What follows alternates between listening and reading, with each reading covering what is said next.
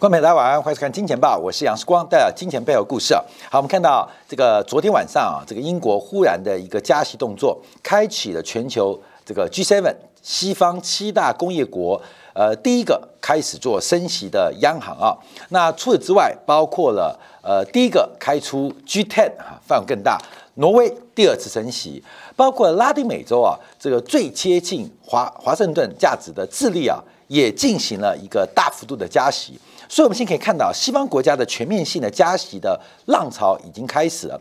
尤其这次加息的节奏跟启动时间偏晚滞后，那引发了整个通胀失控的担忧。那对于未来的行情，我们要做观察。尤其在英国忽然加息之后，使得昨天特别以成长股为主的科技股，包括了费城半导体指数，更是出出出现了近月以来难得的。重挫格局啊！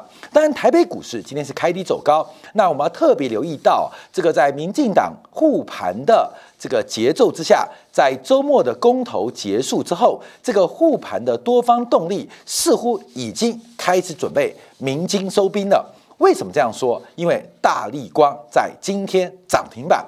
我们要注意到，因为大力光的股价常常是科技股的反向指标，所以今天大力光的亮灯涨停，从底部出现正式的第一根长红的突破，那或许对于大力光是一个重大形态的转折宣告。可是，是不是暗示的台北股市，包括了半导体，包括了台积电，包括了面板股，可能的好日无多？我们要特别做观察。所以这个护盘的目标结束之后，在下周台北股市行情也是大家要特别留意的。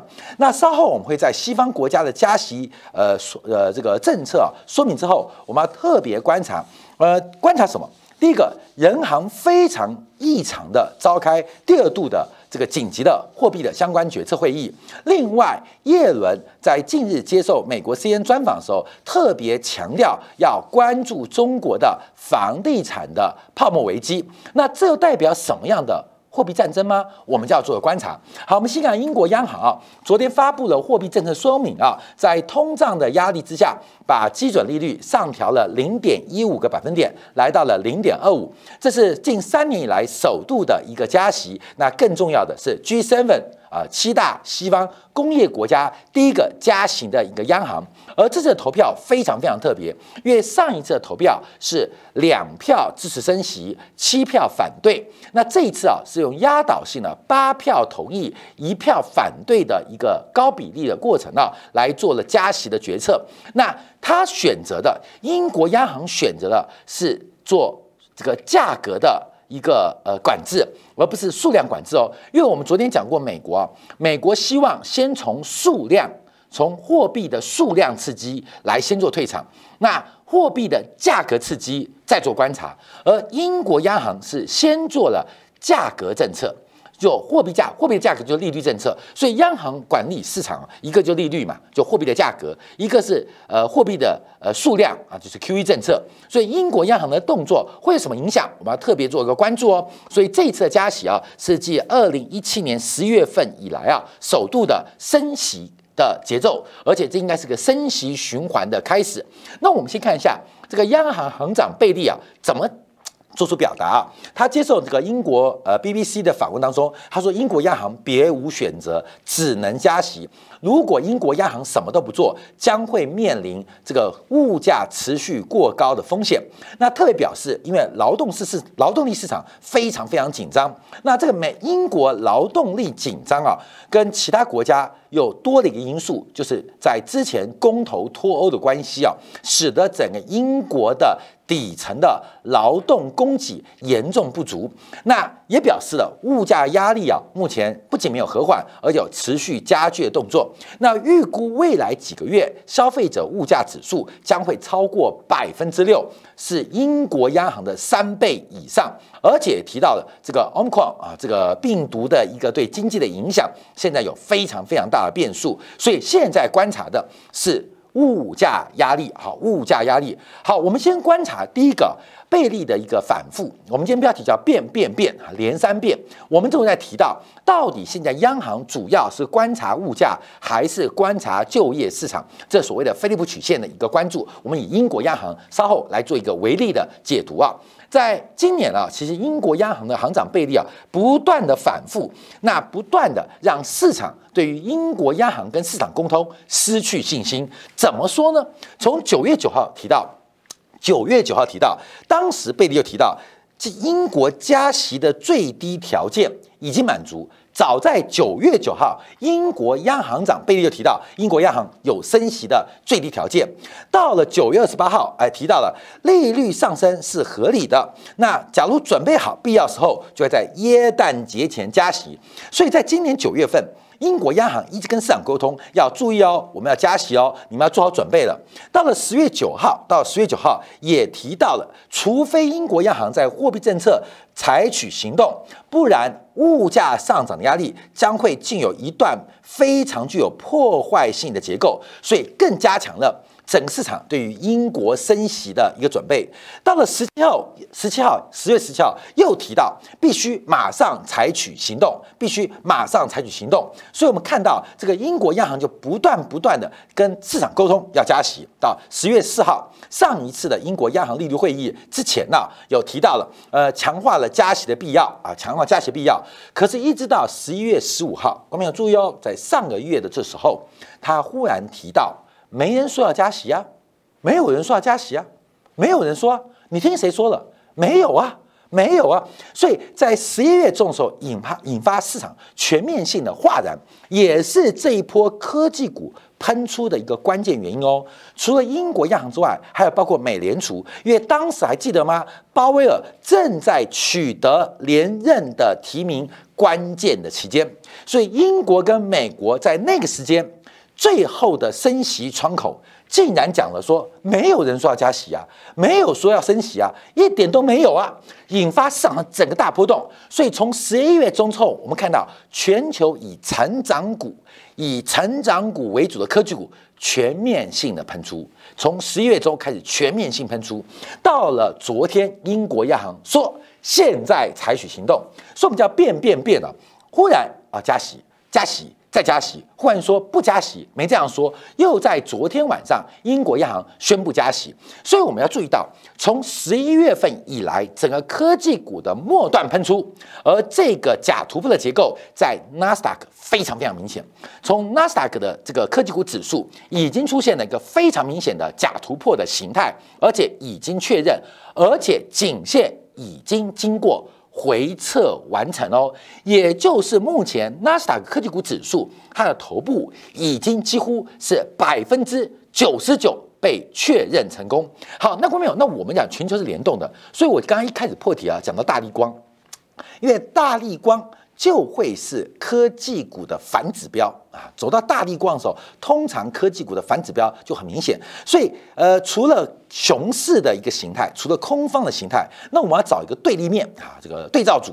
这个对照组大力光什么时候不涨？偏偏在今天礼拜五做涨停。而这个涨停不仅有全球成长股一个对照组的关注，也可以观察到，以台北股市为例，这个政策护盘就到今天拉大力光。开始做低坡的逃出，甚至我们叫做逃命的表演啊，我们要特别做留意。所以英国央行，我们呃夹杂的包括台北股市的实做的一个观察，就看到这个欧西方国家的变来变去、反复来反复去，其实存在着极大。失去信心跟失去沟通的能力啊！好，这是英国央行贝利的一个讲法。那另外，我们就要观察从整个英国央行的点阵图做掌握啊。我们之前用呃菲利普曲线来看到什么叫做鸽派，什么叫做鹰派。鸽派基本上对于失业率不能容忍，对于物价有极高的忍受度。这个鹰派。对于失业率啊，失业率可以容忍，可对于物价是不能容忍。我们一般叫鸽派跟鹰派。所以，我们之前提到飞普曲线，还记得吗？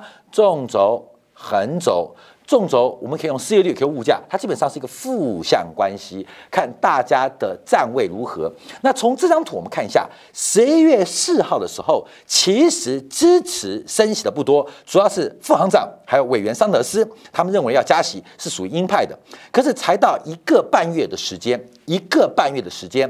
整个英国央行的英歌的点阵图或者叫分布图啊，出现了巨大的变化，甚至几位过去我们印象极为鸽派的英国央行的委员，基本上在这一次意外了投下支持升息的一票，所以使得昨天晚上啊，这个英国央行给市场上带来一个非常大的冲击。那这个冲击啊，其实市场当下反应还不大，为什么？因为英国央行跟市场沟通，大家都说真的假的。真假的，是我们听错了。英国央行又变了，又变了。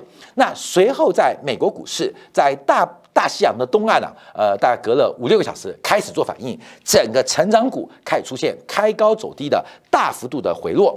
好，那我们再往下做追踪。那为什么英国央行在这边要做升息？而且我们不断有个前提，过去这半年多以来，我们已经提到英英国、美国这些西方国家，他们已经错过了最佳升息的机会。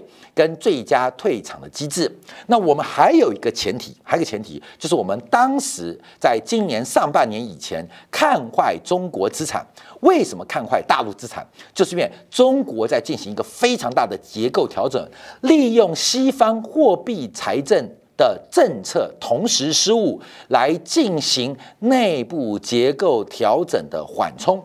我现在不客气讲啊，假如英国早半年升息。美国早半年 taper，中国房地产现在问题严不严重？非常严重，违约的风潮大不大？大。假早半年的话，我们可以百分之百确定，其实中国已经出现雷曼风暴等级的地产事件。可是现在啊，这个中国又多了半年做准备，所以问题严不严重？一样严重啊！这因为这个长期累积的房地产泡沫问题很严重。可是又多了半年的准备，会不会？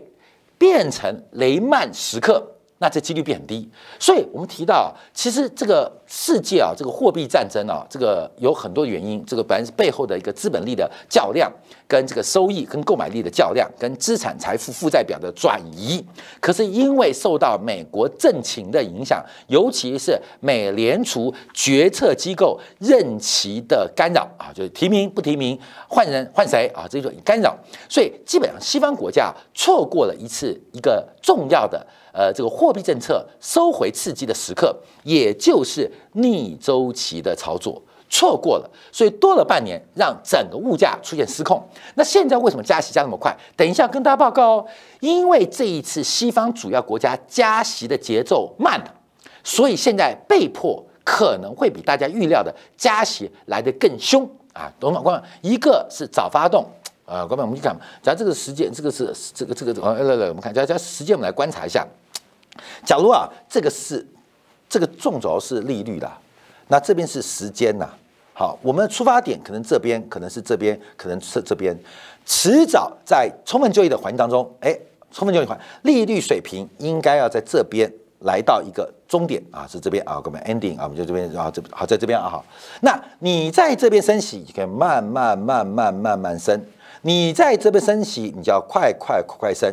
你压到最后一刻的时候，它就可能像冲天炮一样快速的走高。等一下，我们提出证据哦，跟大家做报告。因为这个点是必然到来的，它可能最终目标是百分之二官方利率，包括英国，包括美国，有可能是百分之二点五，也有可能是百分之三。可是你本来有非常充裕的时间作为缓冲，但因为我还是提到西方政局的变数，尤其是央行连任跟换届的影响，让这个时间错过。再错过，现在来到这个时间点，所以目前的问题，我们看很直接可以观察到，就是我们呃这个目前啊，就是英国的物价已经失控了，这是英国央行首度的承认物价失控。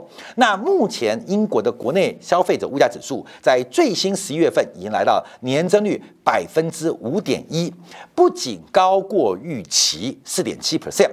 更是英国央行的目标已经来到了两倍以上，创下了十年以来最高的一个数据。而且目前整个物价上涨的速度，按照英国央行估计，而且可能会超过百分之六以上。所以昨天英国央行公布了很多的相关数据啊，就包括了二零二二年物价预期调高，可是 GDP 的成长看样子比较保守，英国已经明显掉入了停滞性物价上涨的困境。停滞性物价上涨的困境啊！我跟大家分享一个故事啊，呃，大家知道时光最近在选新党党主席啊，哎，选政治很好玩，你知道吗？选举很有意思啊，因为我们要去拜票，拜票其实就接地气啊。拜票就接地气啊，所以我去拜访了几个重要的这个新党的支持者。那这支持者他们平常去开工厂啊，呃，做一些企业啊。那我们就会聊聊他们最近碰到的状况。其实啊，就是选举的过程当中，就是走出办公室之外，跟这个呃呃这个世界的每一个角落来进行接触啊。就发现很严重，非常严重。几个几个，不管是新党长期的这个大庄脚，就是有票的，还是新党长期的金主啊，企业家，他们同声都在反映，订单现在不是不接，而是接不下去啊。特别是啊，我们一个大会长啊，他就说：“时光，我们在二楼嘛，你看看我一楼的工厂啊，就是那个大型机台，大型做塑胶的机台，很多那个大型机台在运作。”他说啊，你有没有看到只有两台在运作？我说那以前怎样？他说以前他有六台啊。它六台随时随地都是全天在运作，但因为现在不是没有订单，而是原物料价格上涨太快了，他们没办法再接订单。为什么客户不接受？客户不愿意接受你的涨价，那他就拿那个奇美实业的那个橡胶的订单给我看，他说：“你看这一张跟去年这一张，他说这个橡胶啊，这些橡胶制品 TPE 啊，已经涨了一倍多，可是我们的报价只涨两成。”完全没有利润，哎，各位要注意哦，不是没有订单，而是接订单没办法做，这就是一个非常明显的停滞性通胀。在这一次啊，时光上礼拜在跑各个地方拜票的时候，就发现现象。所以选举很重要，各位你要支持我选举啊？为什么？我选举我就去跑啊，我去看看工厂啊，看看这些企业家你们在做什么。而且透过长期支持者长期观察，可以看到一些很多，不管是内需还是出口的变化。所以滞胀这个现象，停滞性膨胀，各位不要骗人的，已经发生了，已经发生。外面物价越越高，可是我们的收入或我们的所得并没有同步增加。英国央行在这个时候承认啊，承认。基本上，这个就业吃紧，可是物价有失控发展。好，同时我们要对比一下欧洲央行。昨天欧洲央行也做出了决策，可是愿意比英国央行的突发性升息啊来讲话，那欧洲央行的决策感觉就没有那么大的冲击。但也要注意到，因为准备准备放缓这个紧急抗疫共债计划所谓的 PEPP 的购买速度，这是一个数量化的刺激，而且听名就知道它是针对新冠疫情的一个特殊的货币安排。那这个速度要放慢。那它有两层制度啊，关门头我们有两层制度啊，为什么？因为英呃欧洲央行的货币数量政策啊，它是两层，它底层的是 A P P 啊，A P P 就资产购买计划，类似美国的 Q E，上面这个是 P E P P 啊，管 P E 都是 P 啊，啊 P P P P P P P P，它两层制度，那这一块是目前刺激欧洲经济最重要的方法，那它现把这一块准备咔。喊停，但把 A P P 就是资产购买计划的购买规模稍微提高一点点，那会发生什么结果？好，关没有？来，在这张图啊，蓝色的就是传统的 Q E 政策，欧洲央行的；红色的是 P E P P，就是这是为了呃对抗新冠疫情的紧急的购债，也就货币刺激。这两个加起来就是欧洲央行的计划，就是欧洲央行的呃这个 Q E 规模，两个加起来，现在红色的不见了。红色的不见了，红色的不见了。那现在把蓝色的调高，好，观众朋友，我们看蓝色是调高，可是当没有红色之后，基本上啊，这个呃代表整个欧元区的增量也在放缓。好，我们这边就要提到，这个等一下我们在今天的部分要提到，我们除了关心通胀跟失业率，所谓的菲利普曲线之间的关系，这是内部问题，还有个外部问题，就是。这个货币政策会影响到汇率哦，所以这个汇率问题啊，我们都留待金铁杆部分结合中国的房地产会不会有信贷风暴来做个解读啊。所以呃，我们先外部的留到后面讲，我们先把内部讲完。所以欧洲央行也正在准备 taper，就是 Q E 的增量减少，Q E 的增量减少。所以你从全球五大央行啊，五大央行，中国、日本。欧洲央行、美国央行跟英国央行这五大央行，一般来讲，我们讲说东西方嘛，东方就中国，西方就三家，日本是废物啊，日本永远不会动，日本永远没法动，日本就僵尸啊，僵尸。三大央行，美国美国现在选择是把增量给拿掉，增量给拿掉。昨天我们讨论过，那至于加息跟缩表，流量跟存量再说。英国是直接加息啊，英国是加息哦，已经没有增量，直接加息。所以加拿大马上要加息啊，这一定的，因为贝利以前加拿大行长，所以加息。所以美国是把数量的增量给减少，没有说减量哦，是增量减少。英国是直接加价，货币政策一种叫价格政策，叫利率；一种叫数量政策，叫 QE。所以美国是把 QE 收回来，英国是价格政策加息。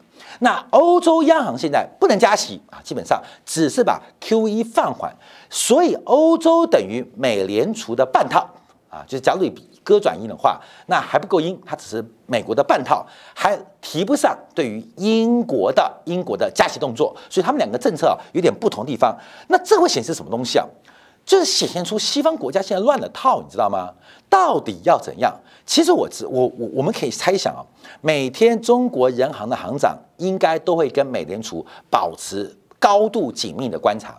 甚至英国央行跟美联储、美联储跟欧洲央行每天都有非常多紧密的讯息交流跟政策沟通。可是很明显看到，这个全球的这个五大央行，他们的动作怎么都不一样啊，都不一样啊，都不一样。这就很妙了。你看，我在听两万三万打麻将嘛，我在听两万三万啊，听对子啊，两万三万中了就图了。你丢什么？我丢一只老 K。各位懂意思吗？我在听两万三万，你丢给老 K，嗯，我在打麻将，你打扑克牌呢，你懂吗？那边打天九，好，我这边打扑克牌，那边在玩别的，所以我们看到整个现在全球央行的一个错乱，这个错乱原因是因为他们错过了一个加息跟缩表机会。好，我们看到这个呃拉加德提到，他说你不能仅仅因为美联储发生的事情就假设它。呃，这个不可避免的会在发生在欧洲央行啊讲这个话。好，各位，我们看这个图啊，这是一个很可爱的漫画。我们今天小编把它找出来啊，就是拉加德一直坚持啊，物价的膨胀只是短暂的，只是短暂的大，短暂的大，真实的物价说我短，我小。真的吗？啊，真实的停滞性物价膨胀的威胁正在快速的向拉加德逼近，所以拉加德说，嗯，它只是短暂的大啊，短暂的大啊，短暂的大。可是我们看到真实世界物价上涨压力正在正在不断的累积它的黑暗力量，向各国央行跟市场正在反扑。那欧洲央行昨天也承认了一个事情，第一个，第一个把物价膨胀率啊。把物价这个膨胀率啊大幅的调高，大幅调高，把这个原来的物价预期啊从百分之一点七翻了一倍一倍到二点三，三点二，三点二。那把 GDP 的预期啊原原来的四点六降到四点二，也就是 GDP 啊 GDP 向下调，CPI CPI 向上调，这就是我们讲的停滞性的物价膨胀，而且随着整个物价预期的固化跟强化。这个现象可能会越来越明显，所以我们昨天也分析到了中国跟美国先后公布的消费数据，所谓的零售销售，竟然通胀预期或物价预期没有能力推升消费者的消费行为，什么原因？这就是停滞性的通货膨胀。课本有写，理论这样，现实也如此，就是各国央行不愿意承认。那这产生什么效果？这产生效果，这产生了所有资产价格的泡沫化。资产价格泡沫化，可是我们特别要注意到哦，因为资产价格泡沫化，我们在过去一个月的解读就是担心各国央行进行修复动作，为了弥补之前犯下的错误，这个错误可能是时间点，呃，错过了今年三月、五月、六月该加息时间点，它一旦进行修复或一个补正动作，可能引发市场更大的动荡，所以我们看到。另外一家央行就是 G10 啊，十大供应国，全球西方十大供应国家 G10，挪威央行，挪威央行在九月份就开始加息啊，这是全球第一个加息的西方国家大型央行，昨天晚上第二度加息啊，第二度加息，而且加息了。一个啊，加息一码，加息了零点二五个百分点，而且提到在明年三月份以前将会再次调升利率，预估未来减利率会拉高到百分之一点七五左右。好，关于这个图就是我们刚刚啊简单画的图啊，其实本来就应该加息，假如你在这边加息，这个斜率会非常缓慢哦，但因为你拖到这边加息，所以它斜率就变陡喽。那现在的英国央行在这边，美国央行在这边，欧洲央行在这边。